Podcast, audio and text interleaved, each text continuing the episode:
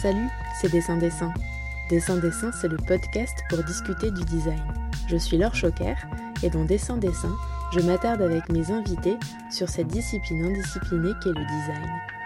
Tous les derniers mercredis du mois, c'est désormais un épisode et non plus trois qui vous sera proposé lors de cette quatrième saison, toujours pour aborder une série thématique en trois parties. Dans ces interviews, de nombreuses personnes, qu'elles appliquent ou non cette attitude, partagent avec nous leur définition du design.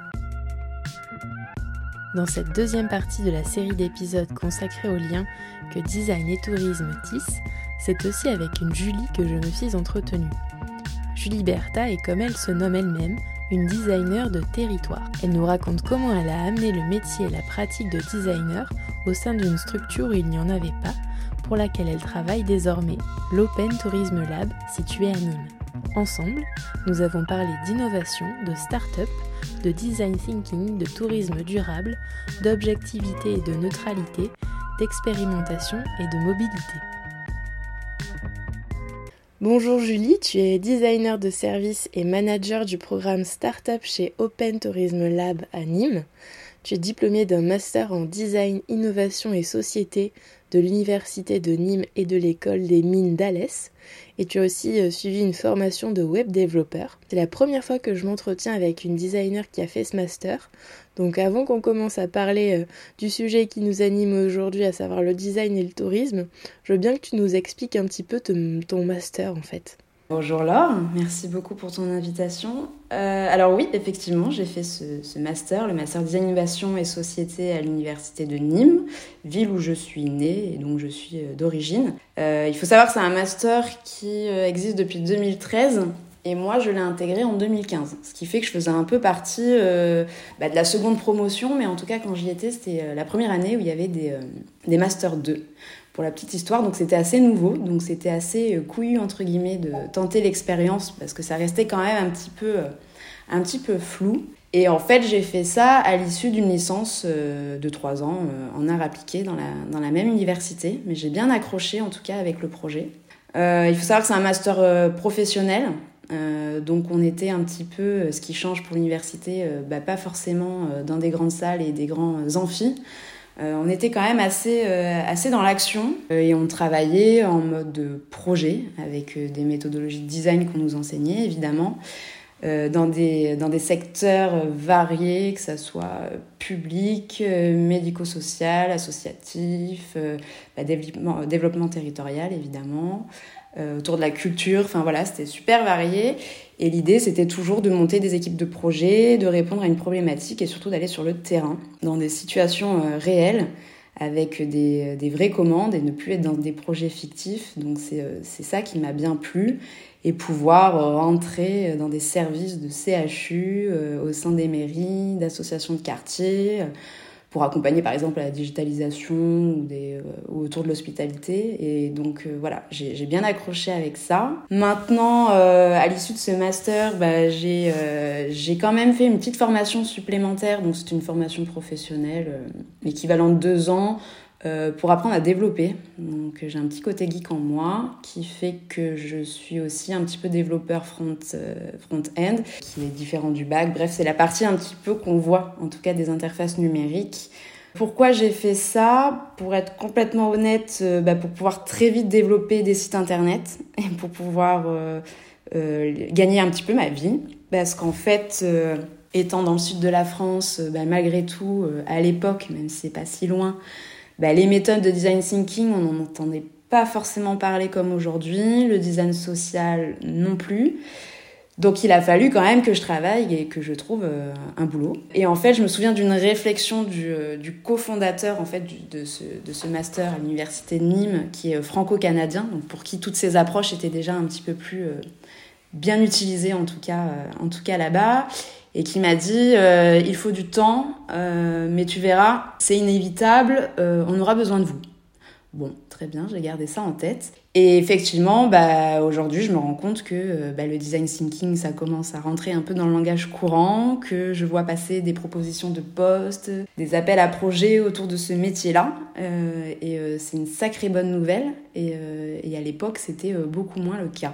Donc voilà pourquoi j'ai eu aussi une petite casquette un petit peu design UX pour toute la partie un petit peu accompagnement autour de d'interface numérique. Voilà. Oui, ben design UX, c'est donc user experience.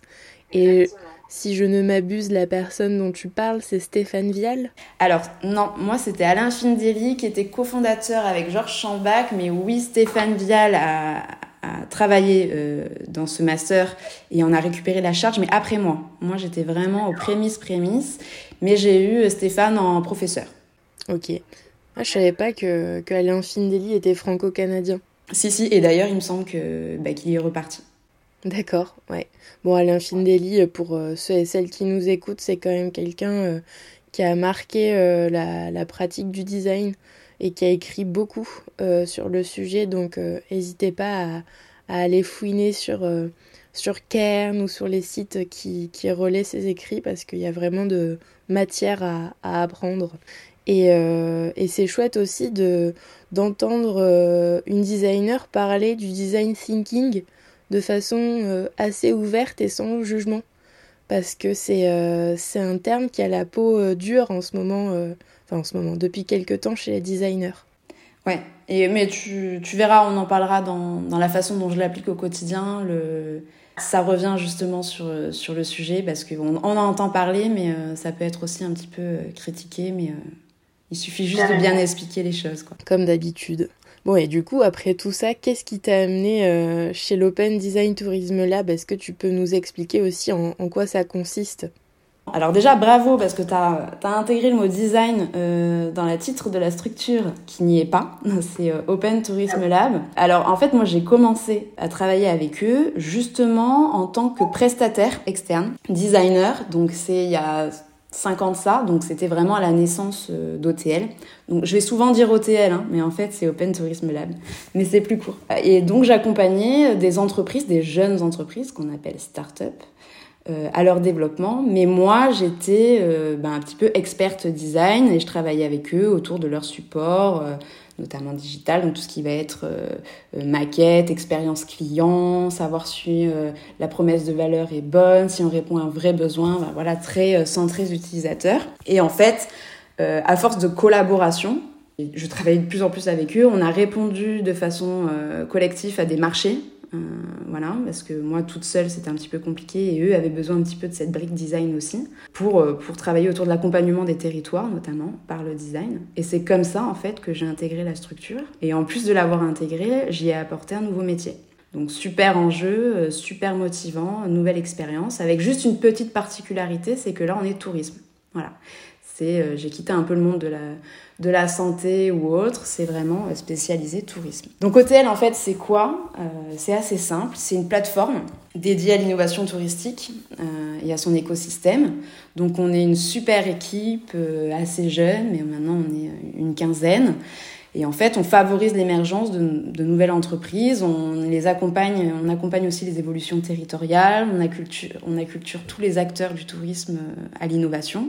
Comment on fait bah, On a trois métiers. Donc le premier, c'est un accélérateur de start-up, donc c'est quelque chose qui est, assez, euh, qui est assez courant, qui donne suite à ce qu'on appelle euh, un incubateur. Donc ça veut dire que nous, on accompagne des structures, mais qui ont déjà euh, développé un projet, qui ont déjà du chiffre d'affaires, etc. Nous, on est vraiment dans la phase de développement un petit peu plus poussé pour les amener à une brique un peu plus business, à la levée de fonds, etc. donc on a des, des programmes qu'on met en place. Euh, aussi bien autour de la montée en compétences, euh, mais avec une brique design importante en fait. Euh, voilà, donc c'est pour ça que j'avais tout, tout intérêt à travailler avec eux.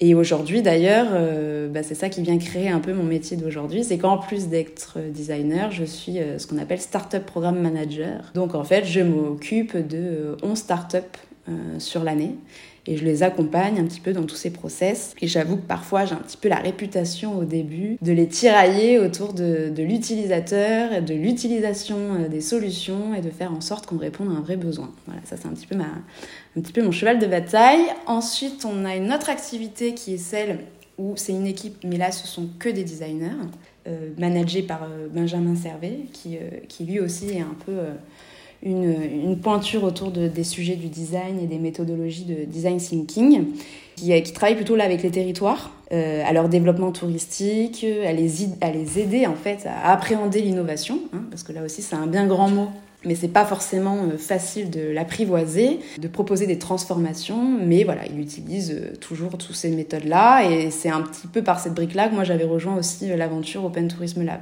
C'est juste que j'ai dû maintenant aller un petit peu sur d'autres sujets, mais voilà, je travaille aussi avec une équipe de designers qui, qui du coup m'acculture et me fait remonter les, les besoins terrain de façon de façon importante. Et donc c'est euh, super c'est une super chance. Et ensuite le troisième euh, troisième métier et pas des moindres c'est autour de l'organisation d'événements. Donc là on fonctionne euh, comme une, une agence événementielle. Seulement, nous, vraiment, comme on a tout un écosystème autour du tourisme, on peut se permettre d'identifier des experts sur des thématiques bien précises, etc. on travaille aussi bien autour de la programmation de l'événement jusqu'à la petite logistique opérationnelle du jour J mais toujours autour du sujet du, tourisme et de l'innovation. Super, ben c'est très clair. Les designers qui travaillent avec Benjamin, ton collègue, c'est des designers qui sont externes à Open Tourism Lab?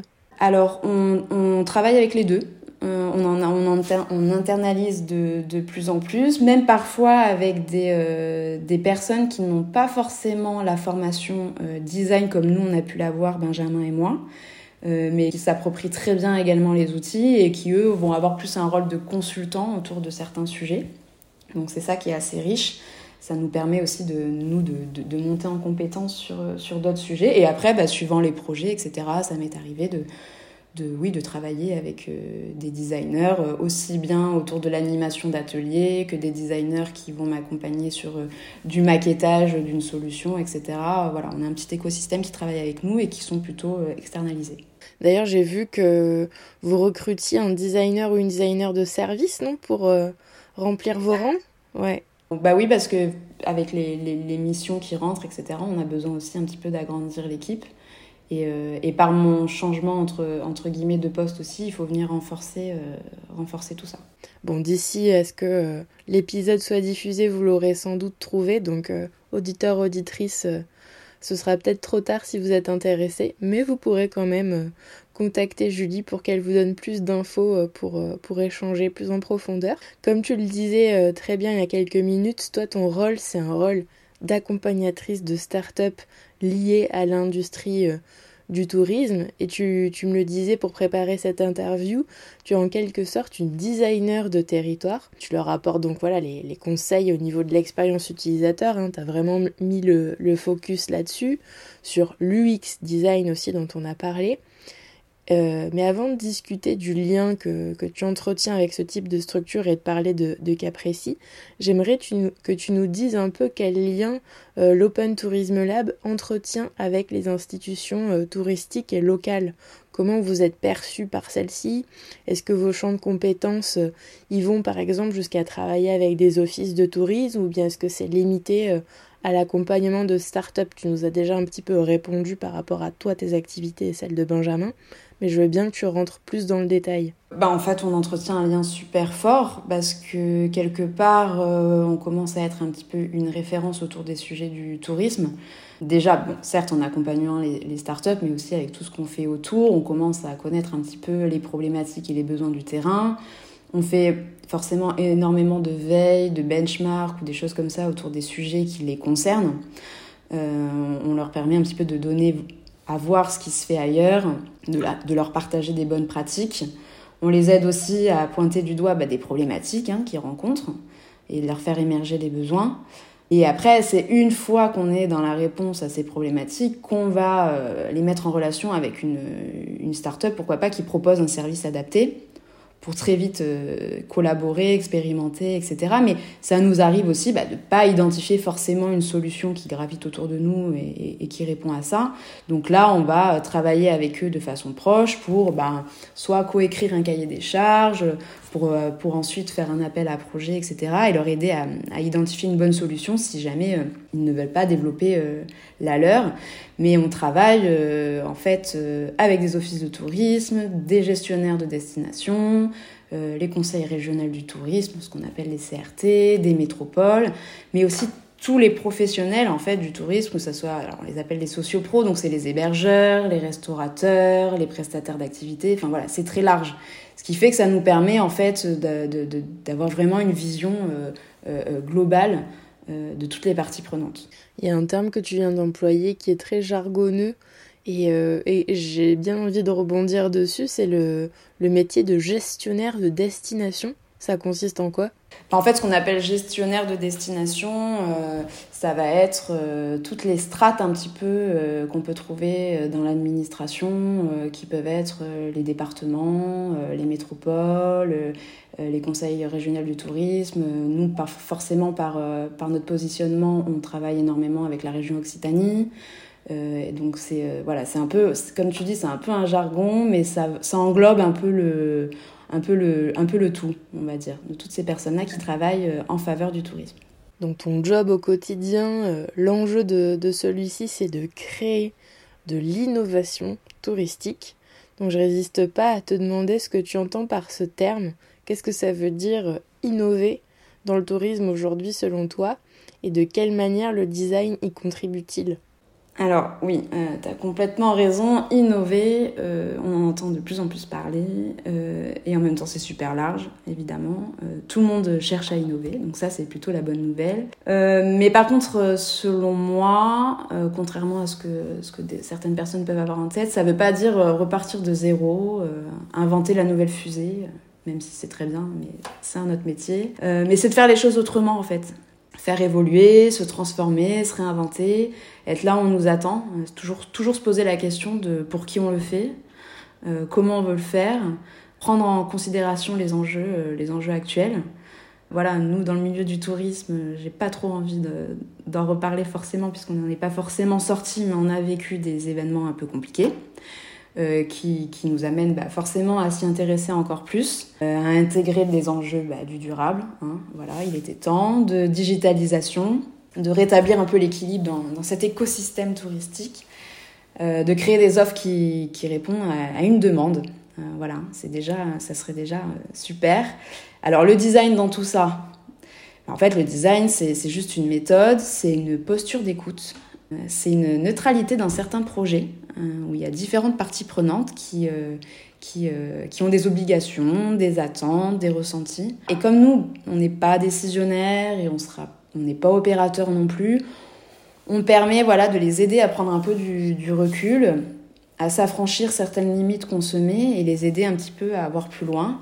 Et on vient les nourrir en fait d'une veille qu'on peut faire, de ces bonnes pratiques, et de, les aider à retranscrire en fait euh, le terrain de façon à avoir une base un petit peu objective euh, et être dans un collectif euh, pour être un peu plus fort. Voilà comment on intègre le design, en, tout cas dans cet aspect-là. C'est chouette parce qu'on voit déjà ce que tu vas me répondre en fin d'interview concernant la définition du design, mais je te laisserai répondre à la question. Bon, pour, pour entrer dans le vif du sujet, hein, tu parlais des commanditaires avec lesquels tu travailles on va discuter ensemble, si tu veux bien, d'un programme d'expérimentation euh, que tu m'as évoqué pour préparer cette interview. L'une des méthodes que vous employez euh, au sein de l'Open Tourism Lab, c'est évidemment l'expérimentation, l'observation et la recherche, qui constituent en quelque sorte les ingrédients clés euh, de ce programme qui a duré 4 mois. Est-ce que tu veux bien nous dire qui y a participé, où a-t-il été mené et pourquoi et comment euh, la, thématique du tourisme d'itinérance euh, a-t-elle été sélectionnée, s'il te plaît? Oui, alors le programme d'expérimentation, c'est un des premiers programmes euh, sur lequel j'ai travaillé en intégrant l'Open Tourism Lab, qui pour moi a pris tout son sens parce que j'avais fait mon mémoire de, de recherche, le Master 2, autour des tests utilisateurs. Donc ça a à, se rapprocher. Et là, j'avais euh, l'opportunité de mettre tout ça en scène de façon un peu plus forte. Alors, un programme d'expérimentation, c'est quoi? Euh, Alors là, on, c'est sur un territoire, hein, le plus simple quand même. C'est de définir un, périmètre plus ou moins important. Nous, bah, on a pris le territoire qu'on connaissait bien, hein, c'est-à-dire qu'on a travaillé au sein de notre département, euh, dans le Gard. Et on a sélectionné quatre solutions à expérimenter sur ces territoires. Donc on fait un petit travail quand même de, cadrage, hein, de façon à, faire travailler une solution qui répond à une problématique du territoire. Euh, donc euh, ces territoires, ce sont des lieux touristiques hein, ou autour des services de mobilité, par exemple. Mais voilà, toujours, toujours tourisme. Et pourquoi la problématique de l'itinérance? Parce que c'était une problématique qui revenait beaucoup auprès de nos partenaires, donc ces fameux territoires, qu'ils avaient envie d'expérimenter, euh, derrière, qu'est-ce qui se cache autour de l'itinérance et comment on gère les flux. comment on fait venir les gens sur le territoire, par quel service, voilà, et s'en servir aussi comme un outil de promotion, créer du lien en fait, et, et préparer un petit peu euh, l'utilisateur qui est ici le tourisme à faire un, vrai parcours euh, une fois sur place. Et en fait, le fait de travailler autour d'une problématique, nous, nous a permis d'identifier en fait ces quatre startups parce qu'on a fait ce qu'on appelle un petit, euh, un petit appel à candidature en expliquant un peu le sujet, les attentes, et on a eu de nombreuses startups qui nous ont répondu, et nous, on en a sélectionné quatre avec ces territoires-là, sous la condition évidemment euh, qu'elles avaient quelque chose à tester, même de l'ordre du prototype, mais au moins quelque chose à tester, et qui répondait à cette problématique de l'itinérance. Alors 4 mois c'est court, mais en fait euh, on avait envie de tester quelque chose sur la période estivale, hein, forcément, pour avoir du, public. Donc euh, ça a un petit peu bousculé certains territoires ou partenaires, parce qu'en fait ils ont une habitude de travail un peu différente, c'est-à-dire avec des temps de mise en place plus important, euh, il faut passer par certains décisionnaires, euh, etc. Ils ont tendance à travailler encore un petit peu en silo, donc ça faisait un petit peu un petit peu de mouvement, ce qui est complètement différent en fait avec une start-up qui elle va être beaucoup plus agile, qui va s'adapter beaucoup plus vite, et etc. Mais c'était une partie de l'enjeu en fait, c'était de se dire voilà, on a quatre mois et puis on se donne les moyens. si vous voulez innover, bah, ça commence par ça. Donc c'est là où c'était euh, c'était assez, euh, assez intéressant. Et tu peux nous dire qui étaient les quatre startups et, euh, et les... Ouais, les... qui étaient les quatre startups et nous dire peut-être un exemple précis de où et pour qui vous avez travaillé? Alors, je vais donner un exemple précis. Je ne donnerai pas les quatre euh, pour la simple et bonne raison parce que je ne peux pas toujours tout communiquer et puis parce qu'aussi il y a, y a, certaines startups qui n'existent plus. Mais euh, c'est ça l'intérêt aussi de l'expérimentation. Hein. Euh, c'est un peu la finalité, mais qui pour moi est une finalité super intéressante. C'est s'en rendre compte avant d'aller un petit peu trop loin dans le développement.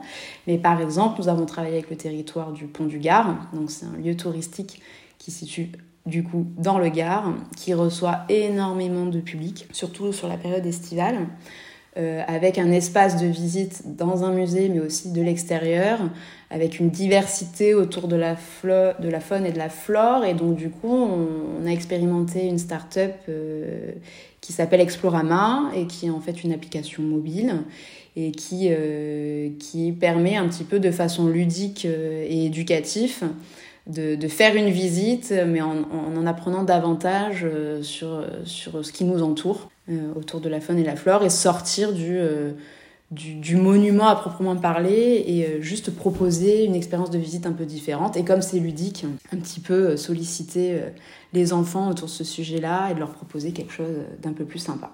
Et en plus, comme ces solutions-là travaillent avec certes le pont du Gard, mais peuvent travailler aussi avec de nombreux lieux, ça permet un petit peu de renvoyer des visiteurs qui ont, vécu une expérience un peu différenciante, euh, etc. et qui se disent, bah, tiens, euh, ça, a plu, euh, ça, nous a plu ou ça a plu aux enfants, on va aller visiter un autre lieu que, que couvre Explorama de cette manière-là. Ce qui est assez chouette et ce que tu as évoqué, c'est que ben il y a des startups qui n'existent plus. Et c'est ça qui est, qui est cool avec l'expérimentation, en fait, c'est qu'elle autorise le test et même parfois l'échec. Donc le, le, bilan de cette expérience, euh, pour toi, qu'est-ce que c'est? Est-ce que ça a permis de, développer des outils de mesure d'impact pour euh, évaluer ce, ce, genre de méthode qui est le programme d'expérimentation. Si oui, lesquels Et est-ce que c'est un programme que tu vas reproduire? Et euh, si oui, sur quel sujet? Ça fait beaucoup de questions, tu réponds dans l'ordre que tu veux. Euh, oui, donc c'est une expérience super intéressante. Dans le mot échec, euh, y a, comme je le disais précédemment, il n'y a rien de mauvais parce qu'un échec peut aussi amener à, à faire ce qu'on appelle en jargon startup un pivot, mais en tout cas à modifier un petit peu sa solution initiale, mais, mais pour des bonnes raisons. Donc ça, c'est super chouette. Une expérimentation, c'est très riche, mais c'est aussi riche euh, pour la solution, pour la start-up, que pour le territoire. Parce qu'en fait, déjà, ça leur permet d'appréhender un peu le, monde de l'innovation de façon concrète et se rendre compte que c'est pas toujours aussi simple. Hein. C'est pas, euh, bah, hop, je prends une solution, je la mets euh, sur mon territoire et, ça, et ça va le faire. Non. donc nous, en tant que designer, on leur apporte une méthode, on les acculture un petit peu. On les aide à, bien affiner les problématiques et à voir comment ça va s'imbriquer et comment ça va y répondre.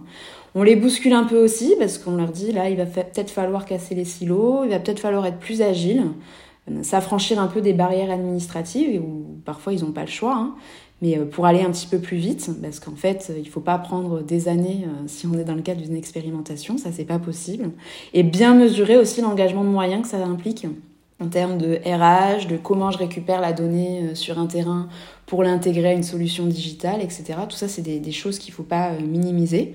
Donc euh, ça demande aussi de leur côté euh, de l'organisation. Et puis aussi bah, accepter l'inconnu hein, et faire confiance euh, à la démarche, parce que en tout cas pour ce programme-là, c'était un peu un inconnu pour, pour chacun.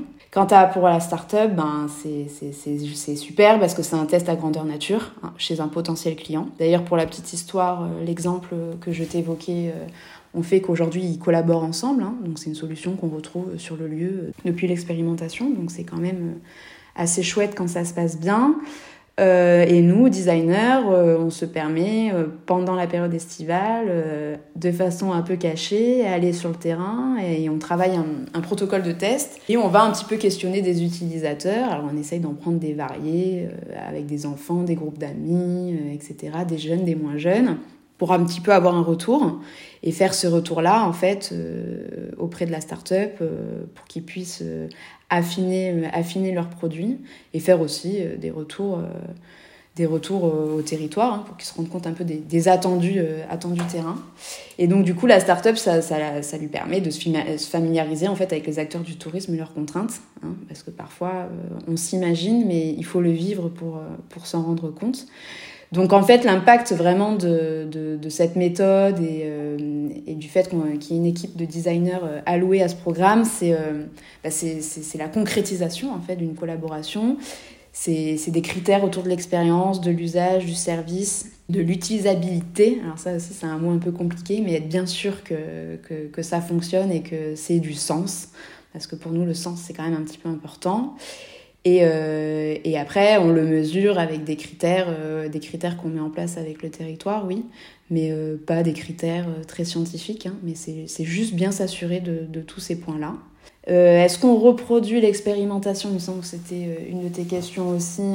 oui, bien sûr. Alors après, on aimerait encore plus, hein, toujours plus, parce qu'effectivement, c'est quand même pour moi une étape super importante dans le développement du, projet mais peut-être euh, voilà essayer encore de le faire de façon encore plus abordable euh, sur une problématique euh, exprimée par le terrain, ne pas être toujours obligé de, de, lancer un appel à la candidature, de faire ça de façon trop, trop lourde, où on est tributaire d'un calendrier, des choses comme ça. essayer de le rendre un petit peu plus plus, plus simple et inévitable en fait, et de se dire qu'à un moment donné, euh, la phase de l'expérimentation euh, doit intervenir, et même parfois plusieurs fois euh, dans la phase d'un développement, parce que c'est quand même super riche. Et est-ce que tu as déjà une idée de thème sur lequel tu aimerais renouveler ce programme? Alors non, pas encore. de toute façon, les thèmes en général ne sont pas issus de nous. Hein. On fait vraiment un travail de terrain qui fait remonter les thèmes. Alors après, il y a plusieurs possibilités. C'est soit c'est un thème qui revient souvent et donc du coup on peut faire ça de façon un peu groupée, soit vraiment on répond, euh, on répond à une demande d'un terrain ou d'un partenaire euh, et c'est lui qui nous impose un petit peu son thème. Après, on s'imagine hein, les thèmes sur lesquels on va être amené à travailler demain, mais euh, voilà, il n'y a, pas de, a pas de choix encore fixé. Et là, l'organisme, la structure qui a acheté en fait ce, ce service, cet accompagnement, c'est le Pont du Gard? Euh, non, c'est euh, plusieurs, euh, plusieurs organismes. Alors ça aussi, euh, la force d'Open Tourism Lab, c'est que nous, on est une association. On est une association euh, et donc on a, comme toutes les associations, une assemblée générale, un directoire, etc. Et tous ces gens qui composent cette association sont soit du public, soit du privé. Donc ça, c'est un petit peu la particularité. Pareil, quand on accompagne les startups, euh, on n'est absolument pas partie prenante de leur capital, etc. On est vraiment euh, extérieur à tout ça. Donc il y a pour, des financements de ce type de programme, c'est soit on répond nous-mêmes comme une agence à un appel à projet, soit ben là typiquement le Pont du Gard c'est euh, un de nos partenaires, donc c'était c'était avec, euh, avec joie qu'on a, qu'on a travaillé avec eux. Et après, on cherche, euh, suivant le temps, les cahiers des charges, etc., euh, des financements qui peuvent être, qui peuvent être adaptés. Ok. Donc, euh, t'en as parlé, hein, enfin, as... tu l'as évoqué légèrement au début de l'interview, et puis là, on, parlait de thématiques, donc forcément, ben, comme tu le disais très bien, tu as évoqué le mot inévitable, et enfin ça arrive, ben, c'est que l'un des objectifs du tourisme de demain et d'aujourd'hui, ou du moins l'un de ceux que vous défendez chez l'Open Tourism Lab, c'est celui d'un tourisme durable. Et là, on change d'échelle, puisqu'après le programme d'expérimentation euh, de 4 mois que nous venons juste d'évoquer, on va discuter de l'élaboration d'une feuille de route sur 4 ans, donc 2022-2026, euh, que tu as concocté en équipe, une feuille de route qui justement vise à rendre une destination plus soutenable et qui a été qui a été imaginée non pas pour la ville de Nîmes, mais celle de Bordeaux, puisque ben, l'OTL a des actions au niveau national. Comment la ville de Bordeaux, euh, elle est venue vous chercher pour, euh, pour travailler sur ce projet-là? Quelles personnes ont participé euh, à l'élaboration de cette feuille de route? Quels axes stratégiques ça a, ça a dessiné? Et last but not least, quel a été ton rôle en tant que designer? Alors comment ils sont venus nous chercher euh, Est-ce qu'on peut dire qu'ils sont venus nous chercher? Je sais pas. Euh, comme je t'évoquais précédemment, en fait, nous on répond aussi à des marchés. Donc on a vu le marché de Bordeaux Métropole euh, sortir. on l'a lu et on s'est dit waouh ça ça serait une sacrée ça serait une sacrée expérience un sacré projet euh, on va le tenter, on, va voir si euh, en, répondant à cet appel d'offres, euh, à travers notre équipe de designers et la méthodologie qu'on a mis en place, et en proposant une gouvernance plutôt participative, parce que bah, forcément, nous, on n'est pas de la région de Bordeaux, donc à un moment donné, on va avoir besoin de travailler en collaboration. pourquoi pas Et en fait, on a gagné, on a gagné ce marché. Donc c'était super et on s'est mis bah, là aussi en mode projet. Donc euh, c'est une feuille de route de 4 ans, mais qu'on a réussi à abattre en un peu plus de 6 mois, ce qui est assez court en fait. Euh, en plus, on a commencé ce projet-là euh, ben, en plein Covid. Donc là aussi, même si on avait proposé une méthodologie, il a fallu un petit peu bah, se réinventer, hein, réinventer le format, parce que l'idée de regrouper des personnes autour d'une table et travailler sur des supports, papier, post-it, stylo et j'en passe, bah, c'était pas possible. Donc, euh, cependant, on pouvait pas faire prendre un, retard, euh, un retard au projet qui avait euh, des vraies ambitions, des vraies attentes derrière ça. Donc là aussi, on s'est réinventé. Et on a commencé par un nouveau format. Donc, on a fait un, premier forum participatif sur le tourisme durable, mais en ligne, avec des petits moyens, avec le logiciel Zoom et quelques, quelques aspects de méthodologie. On a eu 115 participants euh, invités et qui se sont connectés lors de ce forum. Euh, les participants, c'était qui? Bah, C'était des habitants, des élus, des associations, des socioprofessionnels, enfin voilà, c'était très varié, très riche. Et on a fait euh, un petit tour de table sur quelques thématiques et nous, par nos échanges d'animateurs, on a fait émerger en fait 780 propositions qu'on a dû traiter et travailler. Waouh 115 personnes et 780 propositions, bien joué voilà, tout ça issu du chat en ligne, euh, tu vois, la petite fenêtre euh, en bas à droite, quoi. Donc euh, derrière, petit travail de, de fourmi de l'équipe pour, on a même dû les imprimer pour essayer de les clusteriser. Enfin voilà, on a fait un gros travail là-dessus, mais c'était super chouette parce que la matière était là. Donc ça c'était top et ça a fait une bonne base en fait pour pour commencer le travail. Et euh, une fois qu'on a fait ce travail un petit peu de clusterisation, de, de, travail de, créer des thématiques et des sous-thèmes, euh, ça a pu euh, faire émerger les sujets des ateliers qu'on a menés par la suite. On en a mené six en deux temps, donc trois puis trois. Cette fois-là, même si on était encore un peu masqué, même si c'était encore un peu plus difficile, on a pu le faire en physique, ce qui était quand même plus agréable pour les échanges, etc et différents, groupes de travail. Alors là, le parti pris, c'était de faire des groupes de travail autour de trois typologies de tourisme, parce que là aussi, le tourisme, c'est large, euh, avec le tourisme de loisirs. Donc c'est assez euh, large et c'est la, première définition en tout cas du tourisme, mais aussi du tourisme de proximité. Pourquoi? Parce qu'au-delà du Covid, on est aussi propre, propre touriste de son propre territoire, donc il ne faut pas minimiser aussi euh, comment on, on, répond à cette demande-là pour proposer des nouvelles choses, des nouvelles visites, de choses qu'on aurait déjà visitées ou à faire proche de chez soi. Et le troisième groupe de travail, c'est le tourisme événementiel, qui, et d'affaires qui est très important, notamment dans la région de Bordeaux autour des sujets de l'onologie, etc. etc. Il y, a, il y a beaucoup de, flux, donc il fallait répondre un peu à ces trois groupes. Et donc on a monté des méthodes d'animation pour simplifier la prise de parole, le partage d'informations, faire émerger des besoins attendus du territoire, parce qu'il y a déjà un bon travail qui, euh, qui avait été fait. Donc l'idée, c'était vraiment d'être dans une, une évolution et pas forcément euh, repartir de zéro, loin de là. Ne pas refaire ce qui a été déjà fait. Voilà. Donc c'était important de travailler avec les acteurs euh, sur le territoire.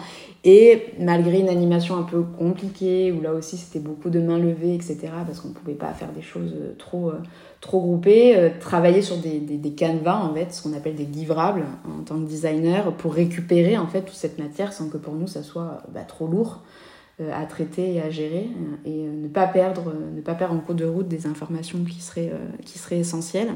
donc vraiment le rôle de designer, il est là, quoi. C'est d'animer, de structurer, de faire valider les actions qui composent les axes stratégiques, mais toujours avec euh, quelque part bienveillance et toujours un petit peu en recul, parce qu'en fait, nous, on n'est pas experts du, territoire, on n'est pas experts euh, du sujet du tourisme durable.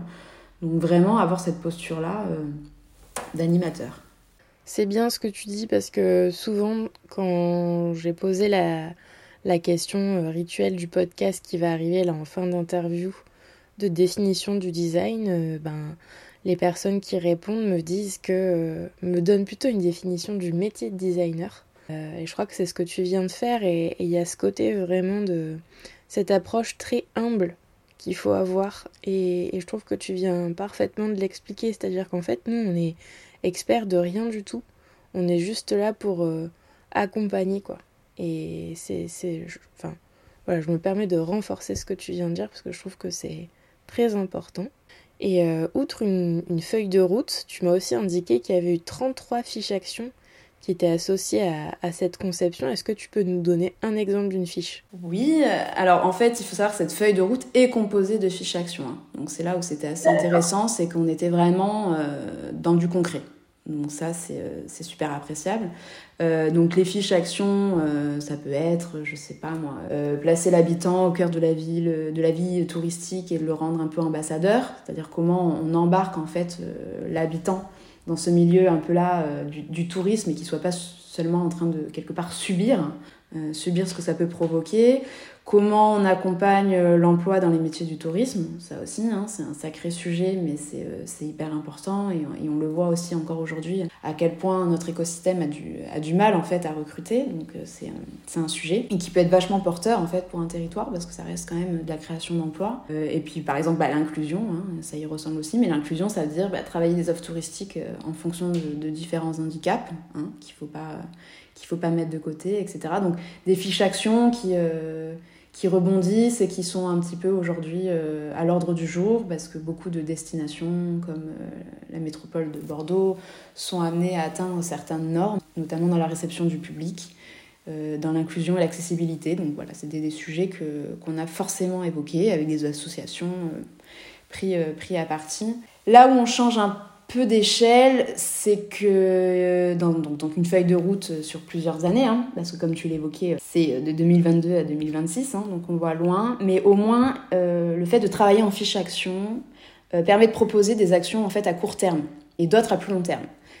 suivant la complexité de mise en œuvre, ou bah, par exemple, forcément, il y a des lignes budgétaires en fait à associer et à mettre en face. Il y a des choses qu'on peut développer tout de suite et d'autres un peu plus tard. Mais le, le fait dans, dans nos démarches créatives, ce genre de projet-là qui a été pensé comme ça, c'est super important parce que ça enclenche des choses très vite. Il faut savoir qu'aujourd'hui, euh, on a fait, enfin, autour de ce projet, on fait travailler quand même des personnes, on les sollicite, elles prennent des journées, des demi-journées sur leur temps de travail, on sait, euh, on sait ce que ça signifie derrière.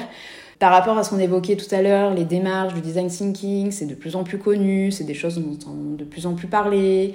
Il y a quelques temps, euh, quand on présentait la méthode, c'était assez nouveau. Là, on se rend compte qu'aujourd'hui, bon, les participants ont l'air déjà de connaître un peu. C'est pas forcément une première, mais on les trouve parfois aussi un petit peu démotivés, désabusés, parce qu'ils ont l'impression d'avoir fait déjà l'exercice, euh, d'avoir fait émerger tout un tas de choses, et puis euh, au-delà de l'atelier, plus rien. Et ce qui est dommage, parce que du coup, bah, c'est un peu un, peu en défaveur de la, de la méthodologie et du métier qu'on porte. Donc, le fait de travailler sous, fiche action et de propulser des projets très rapidement, ça démontre une continuité, une ambition d'avancer.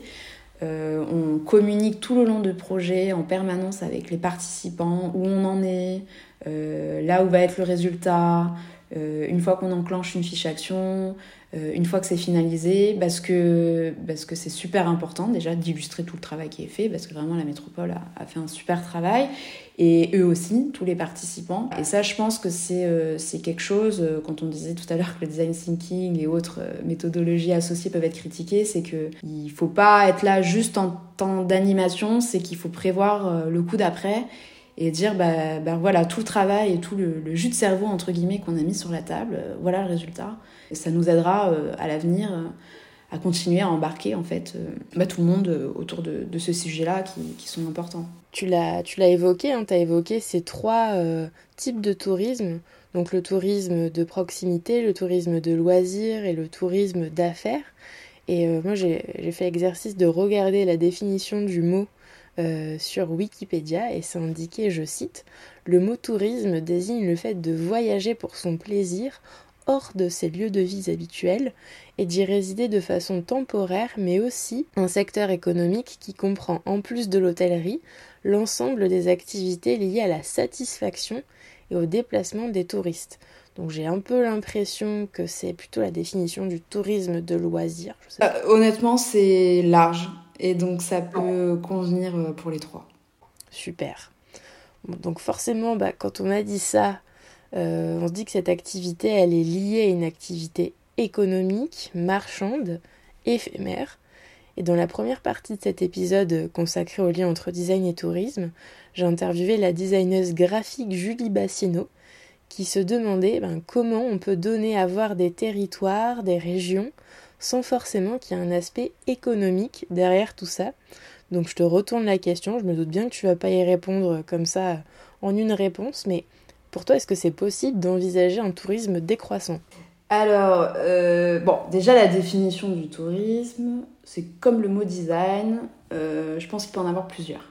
on en a déjà parlé par rapport aux nombreuses cibles et ce qu'on met derrière. Maintenant, une chose qui est sûre, c'est que c'est large, aussi bien sur les cibles que les sujets que ça couvre, parce qu'en fait, ça parle des habitants, des habitations, ça parle du patrimoine, la mobilité, du développement économique, du développement du territoire. Enfin, en fait, le tourisme, on s'aperçoit, et c'est ça qui est aussi euh, tout intéressant de travailler sur ce sujet-là, c'est que c'est hyper large et ça nous touche euh, tous les jours. Alors oui, forcément, il y a un aspect économique. On le sait, euh, c'est une part importante du PIB, on s'en est bien rendu compte avec la crise, la crise actuelle. Mais euh, voilà, ça fait vivre des millions de personnes, directement ou indirectement, ça crée de l'emploi, ça impacte nos vies quotidiennes parce que euh, la mobilité, on est amené à la prendre aussi chaque jour. Ça n'engage que moi, mais j'ai du mal encore euh, à avoir un avis tranché sur le tourisme décroissant et même d'utiliser le mot décroissant. j'ai un peu du mal avec ça. Je préfère parler d'un tourisme différent qui va s'adapter autour de la transformation de l'économie touristique vers une croissance plus responsable, ça c'est sûr. Mais euh, voilà, j'ai un peu du, du, mal à me dire que, euh, l'aspect économique euh, va prendre un coup. Non, au contraire.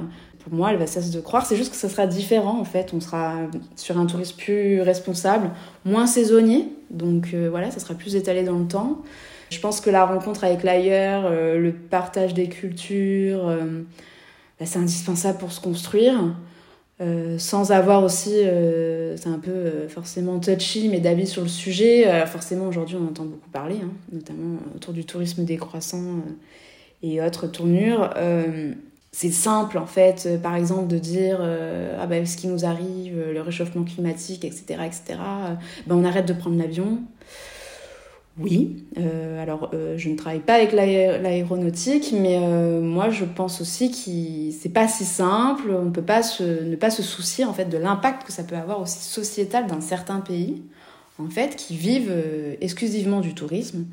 Donc on leur promet juste du jour au lendemain de plus, plus avoir d'économie en fait, donc plus de travail. Euh, qu'est-ce qui va se passer? Ben, ça sera pas forcément euh, vivable, donc ils vont peut-être euh, aller se réfugier dans d'autres pays où là, du coup, la concentration sera un petit peu plus importante, au détriment de certaines terres en fait qui vont être désertées, en plus plus travaillées, plus d'agriculture, etc. Enfin, bref, je suis pas du tout, là aussi, c'est ce qu'on disait tout à l'heure, le fait d'être humble. Je suis pas du tout une experte encore de l'écologie, même si c'est des sujets qu'on travaille de plus en plus. Et puis, j'ai surtout pas envie de rentrer dans des polémiques. Mais c'est là où le métier de, de, designer autour du sujet du tourisme de demain est passionnant, en fait parce que tous ces sujets, on ne peut pas les enfouir du jour au lendemain. Euh, il y a tout un travail à faire, à appréhender, euh, à accompagner. Et, euh, et, en fait, travailler collectivement me paraît être quand même la bonne solution, pour être clair, pour, et pour anticiper, en fait, et, et surtout ne pas subir. Bah, merci pour, pour ta sincérité et pour l'affirmation aussi de, de cette position qui n'est pas, euh, je pense, toujours facile à, à défendre, mais qui s'entend euh, parfaitement. Et comme tu le disais, voilà, c'est les enjeux de demain et c'est ça aussi qui est, qui est passionnant euh, dans ce métier-là, quoi. C'est comment on, comment on répond en fait à ces, à ces problématiques. Avant de conclure, l'un des territoires qui axe sa politique touristique sur le responsable, c'est la Corse, un territoire pour lequel tu as également travaillé. Et pour préparer le podcast, tu m'as dit que pour ce territoire, le tourisme durable, c'était, je cite, préserver les ressources naturelles et la biodiversité, se déplacer autrement, entretenir son patrimoine, respecter la culture des populations locales et assurer ainsi une activité économique pérenne, génératrice d'emplois et de retombées socio-économiques équitables. Donc sacré programme.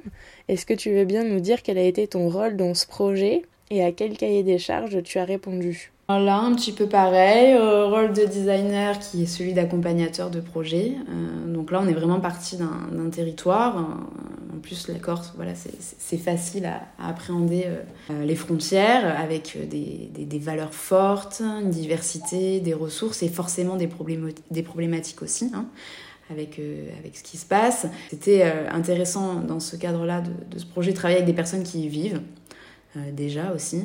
C'est pas, pas, on vient pas implémenter euh, des gens, euh, des gens qui arrivent, qui arrivent d'ailleurs. Et en fait, on les a accompagnés autour de la mise en place d'une méthodologie, etc., à développer un projet qui répond aux problématiques qu'ils connaissent et qui ont, qui ont exprimé, en fait, en quelque sorte, bah, à la maison. Pourquoi pas, après, pour avoir l'ambition, une fois que l'expérimentation est faite et, et faite avec succès, d'élargir hors territoire corse. Mais en tout cas, c'était assez intéressant de, de se mettre un petit peu en ce qu'on appelle nous en résidence, hein, c'est-à-dire qu'on était euh, sur place pendant un temps donné pour, euh, pour travailler, rencontrer les différentes parties, euh, parties prenantes, passer d'un concept en fait à une petite entreprise, hein, parce qu'à un moment donné, la notion de projet là aussi elle est, elle est vague, et avec tout ce que ça comporte. Euh, donc nous, designers, on les a challengés, toujours sur la promesse de valeur. Est-ce que le business model euh, tient la route hein? Parce qu'évidemment, c'est un peu le, nerf du réacteur. Euh, les challenger sur l'aspect technique aussi, le développement, ce que ça peut comporter. Hein, c'est pas, pas si simple. Et puis évidemment, bah, confronter le produit, la solution avec des usagers finaux. Hein, leur dire à un moment donné, dans le temps de travail, on, là, on n'a plus la réponse, je crois. On fait un break on prototype quelque chose et puis on, sort et puis on va voir quoi. On, va tester ça et on, va bien s'assurer qu'on est, euh, est dans le vrai. Euh, là où Open Tourism Lab a été aussi un peu porteur, c'est que par notre écosystème, suivant les sujets qu'on a, a voulu couvrir autour de euh, la répartition des flux ou des produits locaux, etc., circuit court, bah, leur faire rencontrer des gens en fait qui se sont déjà questionnés autour de ces sujets-là et par la rencontre parfois ou euh, avec des personnes un peu euh, des personnes inspirantes ou même même, même, lors d'un échange pardon ça ça permet de, de, de, de, monter en tout cas en force le projet de façon très très rapide il y avait un sujet par, par exemple autour du circuit court c'est-à-dire de, de, mieux répartir la marchandise sur le territoire euh, pourquoi? Parce que bah, ils en produisent beaucoup euh, parfois même trop pour le territoire euh, en lui-même. Donc qu'est-ce qu'on fait de cette marchandise en plus? Comment on évite un petit peu bah, soit de jeter, euh, soit de mettre tout ça sur des gros bateaux qui pourraient aller rejoindre le continent, alors qu'il y a certains restaurateurs sur l'île qui n'ont pas connaissance de ces produits? Donc voilà, travailler sur des mises en relation entre producteurs, restaurateurs, même si on sait qu'il y a plein de sujets complexes autour de la logistique, de la livraison, de la saisonnalité quand on est restaurateur. Il y a certains produits qu'on peut proposer en nombre à certains temps de l'année et pas d'autres. Enfin voilà, donc c'était euh, super passionnant. Mais là aussi, euh, toujours avec un apport euh, méthodologique pour quand même avoir le sentiment d'être parti d'un point A et d'arriver à un point B positif. Et combien de temps ça a pris ce programme? Alors il y a plusieurs euh, temps dans le programme. Euh, il y a des temps très courts euh, sous format d'hackathon pour faire un peu naître le concept, alors que les temps de résidence vont être un peu plus, un peu plus longs. mais nous parfois on intervient même, même parfois sur une semaine. Hein. Mais par contre, quand c'est une semaine, c'est du matin jusqu'au coucher. Mais voilà, on se met un petit peu dans des lieux entre nous et, et, et, on travaille avec les différents groupes. Les différents groupes s'aperçoivent qu'ils peuvent aussi collaborer. Voilà. Il y a différents temps à différents formats. Euh, voilà. on, fait, on fait avec ce qui est possible, avec la disponibilité des gens, parce qu'il y avait pas mal de, de, personnes qui ont participé et qui se sont mis dans des équipes projets, mais qui avaient aussi un métier. Hein, donc c'était pas toujours euh, voilà, simple d'avoir euh, tout le monde sur des temps très longs, mais c'était assez riche. Tu viens de nous le dire, l'un des outils que tu emploies, c'est le hackathon. Et je me demande, enfin c'est une question un peu provocatrice, mais si c'est pas un outil qui est un peu mal adapté à la problématique de slow tourisme. Euh, aller vite pour faire de l'idéation alors qu'on réfléchit en commun euh, à des propositions pérennes, ça semble un peu antinomique, non? Euh, Ben, euh, non. pourquoi? Alors, déjà, le slow tourisme, pour moi, c'est pas une problématique, hein. c'est vraiment une nouvelle façon de faire du tourisme, donc c'est des opportunités à innover, donc c'est plutôt un, très beau sujet. Je pense qu'en fait, il faut juste parfois dissocier un peu la forme et le fond. Euh, alors certes, c'est un hackathon. Un hackathon, ça va être quelque chose qui est sur du court, euh, du court terme, comme tu l'évoques. Euh, mais en fait, ça ne veut pas dire que comme on fait ça vite fait, du coup c'est bâclé, etc. etc. même si c'est des temps courts, c'est un, moyen d'arriver à concevoir, à travailler autour d'un projet rapidement, ok? Mais ça se prépare. ça se prépare en amont. c'est, on s'acculture, on fait de la veille, on travaille sur des outils. Euh, on va aller identifier les bonnes personnes aussi euh, à, inviter à cet hackathon et à mettre autour de la table euh, par leur, leur, posture, leur rôle, leur expertise, pour s'assurer qu'en fait le travail collectif sera encore plus fort et que ça ne sera pas juste une succession de questions qu'on posera sur la table, mais qu'on aura des, vraies réponses. Et en plus, c'est un temps où ben, on se consacre pleinement au projet, on, enlève un peu des soucis du quotidien, on, quitte un peu notre boîte mail, etc. On se met vraiment autour du projet. Donc euh, voilà, pour moi, euh, c'est pas tant provoquant que ça, c'est juste qu'on peut avoir en tête des solutions d'ailleurs pérennes, ce qui est déjà très souvent le cas. Hein. Euh, et pourtant, ben on prend jamais le temps de s'y pencher, de travailler dessus. Voilà, on concrétise rien, on teste pas. Et, pourquoi? Bah Parce que le plus souvent, c'est parce qu'on sait pas par où commencer. Donc en fait, je trouve ça un peu dommage de se dire que on peut pas utiliser ces méthodologies-là parce que nous, on veut des choses plus long terme je pense que c'est complètement euh, indépendant. C'est super parce que tu, tu, en fait, tu, ouais, tu casses un peu les clichés là qu'on pourrait avoir euh, depuis euh, les débuts de l'interview avec le design thinking, le hackathon. Et, et je trouve ça bien que tu t'expliques comment toi tu te l'appropries. Et c'est top voilà que, que, tu lèves un peu le voile en quelque sorte sur, sur ces outils-là. Et pendant les, les rencontres du tourisme de Bretagne en avril 2022, il y a une conférence avec euh, Diego Landivar et Alexandre Monin, euh, qui sont des chercheurs et professeurs euh, au master design et anthropocène. Donc cette, cette conférence, elle s'appelait Comment penser des stratégies touristiques en refusant des futurs déjà obsolètes? Et l'une des méthodes qui a été évoquée, c'est celle de la fresque du renoncement. Donc je me demandais si toi, tu l'avais déjà employée dans tes ateliers. Alors déjà pour la petite histoire, euh, rencontre du tourisme de Bretagne, euh, on l'a organisé pour le compte de la région euh, Justement. Donc c'est l'équipe événementielle qui d'Open Tourism Lab qui est derrière tout ça. Chouette clin d'œil et c'est un, super moment. non, j'ai jamais utilisé la fresque du renoncement à proprement parler, même si je sais ce que ça implique. C'est un outil super intéressant. nous dans nos ateliers, de toute façon, on est tout le temps aussi en train de se réinventer faire un peu du personnalisé. Donc on travaille les mêmes sujets. Hein. On pointe euh, du doigt les activités euh, sous différents angles, aussi bien techniques, économiques, euh, logistiques, sociales, la valeur d'usage, etc. On essaie de, tout prendre en compte, mais de façon personnalisée en fait, au territoire concerné, ou en, tout cas aux commanditaires. Parce qu'en fait, là aussi, au-delà de l'outil qui est la fresque de renoncement, bah, moi je suis très terrain et on s'aperçoit que sur le terrain, euh, avant même d'arriver euh, et à travailler avec eux autour de il faut faire quand même une petite sensibilisation et une acculturation autour de ces sujets. C'est-à-dire que pour parler du renoncement, et c'est un mot fort, il faut pouvoir identifier en fait avec eux ce qui sera plus possible demain et pourquoi. Parce que en fait, c'est quand même plus simple de, mesurer les impacts euh, pour faire réaliser, euh, intégrer les choses, réagir. Et c'est là où le, travail du designer, en fait, il, se fait par l'outil, certes, mais qui doit alimenter, en fait, il doit alimenter cet outil euh, avec des experts du territoire, voilà, hein, qui, connaissent très bien, très bien le sujet, des experts autour de thématiques du durable, etc., autour de certains sujets un peu forts, pour alimenter, en fait, en tout cas, l'outil en amont avec nous, pour que nous, on puisse ensuite porter ça, euh, porter ça avec euh, les participants et enfin statuer ce que l'on garde, ce que l'on renonce. Quoi.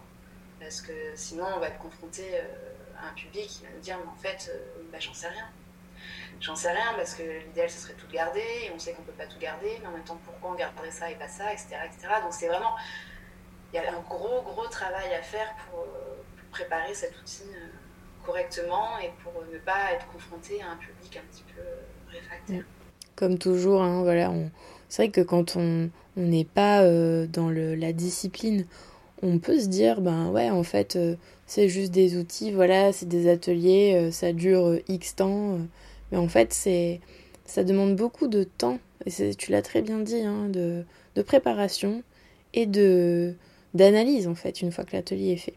Donc ça, c'est quand même aussi un bel hommage que, que tu rends à, la pratique et qui m'amène ben, à la question rituelle du podcast qui est est-ce que selon toi le design est définissable? Si oui, quelle est sa définition? Et sinon pourquoi? Non, je fais pas des chaises. Hein. Euh, ça, je pense que du coup, on l'aura bien compris. Mais euh, ça m'arrive quand même de le répéter assez souvent, hein, malgré tout, euh, malgré que les années passent quand même. pour moi, une définition qu'on voit assez souvent, et je pense qu'on l'a on l'a compris à travers mon, métier d'aujourd'hui, hein, c'est un, processus plutôt intellectuel autour de la notion de projet, euh, créatif, hein, quand même. Faut pas oublier qu'on a tous une petite âme créative en nous et que on peut être issu d'un parcours euh, un peu artistique d'ailleurs hein, pour arriver à ces métiers-là, donc autant s'en servir. Pluridisciplinaire et humaniste, ça c'est sûr. Euh, travailler avec l'humain. Travailler avec euh, plein de personnes qui vont venir euh, nous enrichir, dans le but donc de, de, de traiter, d'apporter de, des solutions en fait aux problématiques de tous les jours, avec une prise en compte hein, des enjeux économiques, sociaux, environnementaux. Voilà, ça peut paraître un vaste programme, mais en tout cas, c'est, celle qui se rapproche le plus de ma, de ma pratique. Après, par rapport à cette fameuse question euh, que tu poses à chaque fin de podcast, moi je rajouterais encore un, petit peu mon grain de sel. Je dirais que peut-être que des fois le mot design, en fait, pour s'éviter de se poser cette question, il faudrait peut-être un petit peu plus le vulgariser. Euh, parce qu'on se dit en fait euh, humaniste, on travaille au service de l'humain, etc., etc. Mais en fait, bah, c'est le premier, là, ce cher humain, quand on s'adresse à quelqu'un et qu'on parle du mot design, qui comprend pas ce qu'on fait il y a vraiment euh, un peu une image du mot design comme un peu de l'inaccessible en fait. Ah, ok, t'es designer. Comme si c'était un peu une boîte, euh, une boîte fermée. Alors qu'en fait, euh, ben non, déjà on est tous un peu designers. Hein. Je sais qu'il y a certains homologues que tu as pu avoir lors de tes interviews qui, qui, ont fait, qui ont fait remonter ce point-là aussi. Et puis que ça reste du bon sens. Donc euh, c'est assez paradoxal, je trouve, euh, d'en rendre un mot si compliqué alors qu'à la fois ça ne l'est pas. Merci beaucoup Julie. Merci Laure. Vulgariser ce mot, design, c'est donc l'ambition commune que nous avons avec Julie, elle à travers son travail sur le terrain au quotidien et moi avec ce podcast. Retrouvons-nous fin septembre pour clore le chapitre du tourisme et du design avec la troisième partie de cette série d'épisodes. Dessin Dessin est un podcast natif, indépendant et non sponsorisé. Alors si vos oreilles ont apprécié cet épisode, n'hésitez pas à ouvrir le débat en glissant des commentaires et des étoiles sur SoundCloud, Spotify, Deezer, Mixcloud et Apple Podcast et à en parler autour de vous. Pour ne louper aucune info, vous pouvez aussi suivre Dessin Dessin sur Instagram. N'oubliez pas non plus que toutes les références abordées dans l'épisode se trouvent dans la description de celui-ci. A très vite